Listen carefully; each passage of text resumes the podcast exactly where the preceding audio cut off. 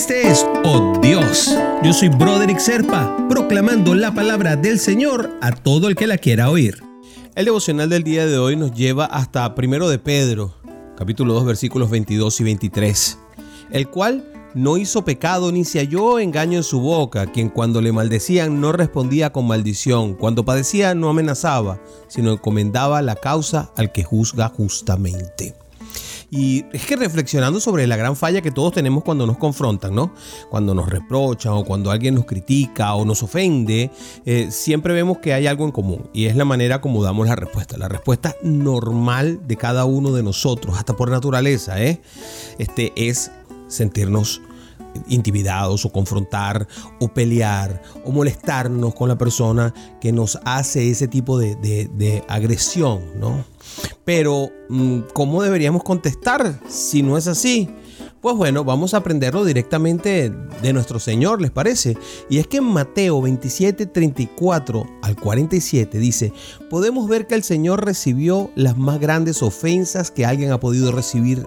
En la cruz le pusieron un letrero con una acusación que decía, este es Jesús, rey de los judíos, con toda la intención de burlarse de él, como si trataran de decir sus verdugos, miren a su rey a punto de morir sin poder hacer nada. También los que pasaban injuriaban todo el pueblo al que antes había sanado, enseñado y amado, pues ahora tomaba sus propias palabras para calumniarlo y ofenderlo. Hasta el colmo, cuando a uno de los ladrones le fue crucificado junto a él, también le injuriaba, también le decía cosas, pero él manejó la frustración y pacíficamente resistió, pues se enfocó en su propósito es su amor por cada uno de los otros, y este fue mayor. También en Proverbios 15.1 dice, la blanda respuesta quita la ira, mas la palabra áspera hace subir el furor. Y esto lo que quiere decir es que la manera correcta de responder ante una ofensa, según nos enseñó el propio Jesús, es con amor, hablando con sensatez, respeto, prudencia y sin ofender y estimando al otro como un superior a nosotros. ¿Se acuerdan aquello de poner la otra mejilla? Por ahí va. Además, Filipenses dice que no debemos vengarnos ni pagar con la misma moneda, ni devolver la piedra que se nos tira.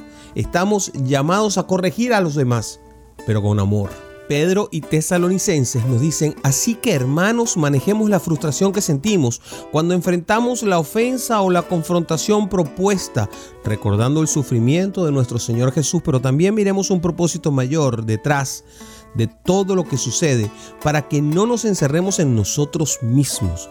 Mejor hacer una resistencia en bondad y amor porque esta es la voluntad de Dios que haciendo bien hagáis callar la ignorancia de los hombres insensatos.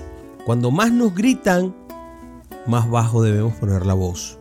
Cuando más se nos ofende, más deberíamos alabar. Pero eso es muy difícil.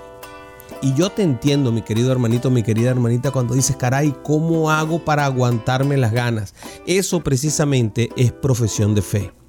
Aguantárselas quedarse callado, ser manso, esa precisamente es profesión de fe.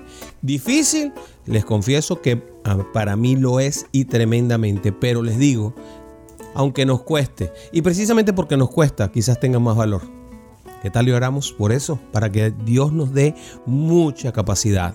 Padre, que al observar el carácter de Cristo por medio de tu Espíritu, mi forma de pensar, hablar, de actuar, sea cual conforme a tu enseñanza, Padre, conforme a mi hermano que me guió y que me dio los ejemplos necesarios, Señor, para llegar al propósito que tú buscas en cada situación, Padre. Por Cristo nuestro Señor te oramos. Amén, amén y amén.